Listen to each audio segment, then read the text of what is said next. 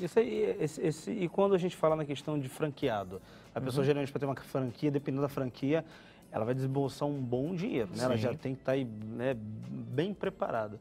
Mas quando a gente fala nessa questão de investimento em franquias, uhum. uh, tem algum estudo é, específico para saber qual é, se ele não vai entrar numa furada, porque já aconteceu de pessoas é, entrarem em franquias que depois a, a franquia quase toda vale. Né? Sim, ele tem que pesquisar muito.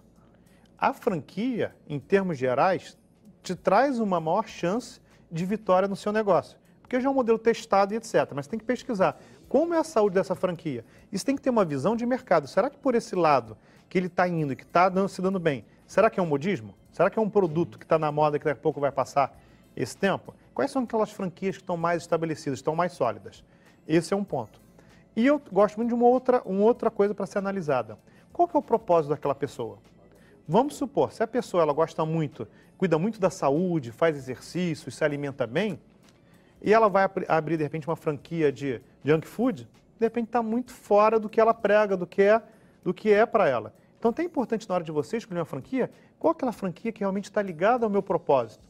Aquilo que eu prego, aquilo que, eu, que são os meus valores relevantes, não somente o dinheiro, mas aquilo que para mim tem um, um, fator muito grande de fazer dar certo, de ajudar essa franquia é, subir.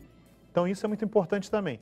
É não só avisar o lado financeiro, ele é importante, é claro, mas será que aquela franquia, é, você gosta realmente dela? Você vai passar ali 10, 12, 14 horas por dia ali trabalhando naquele processo ali.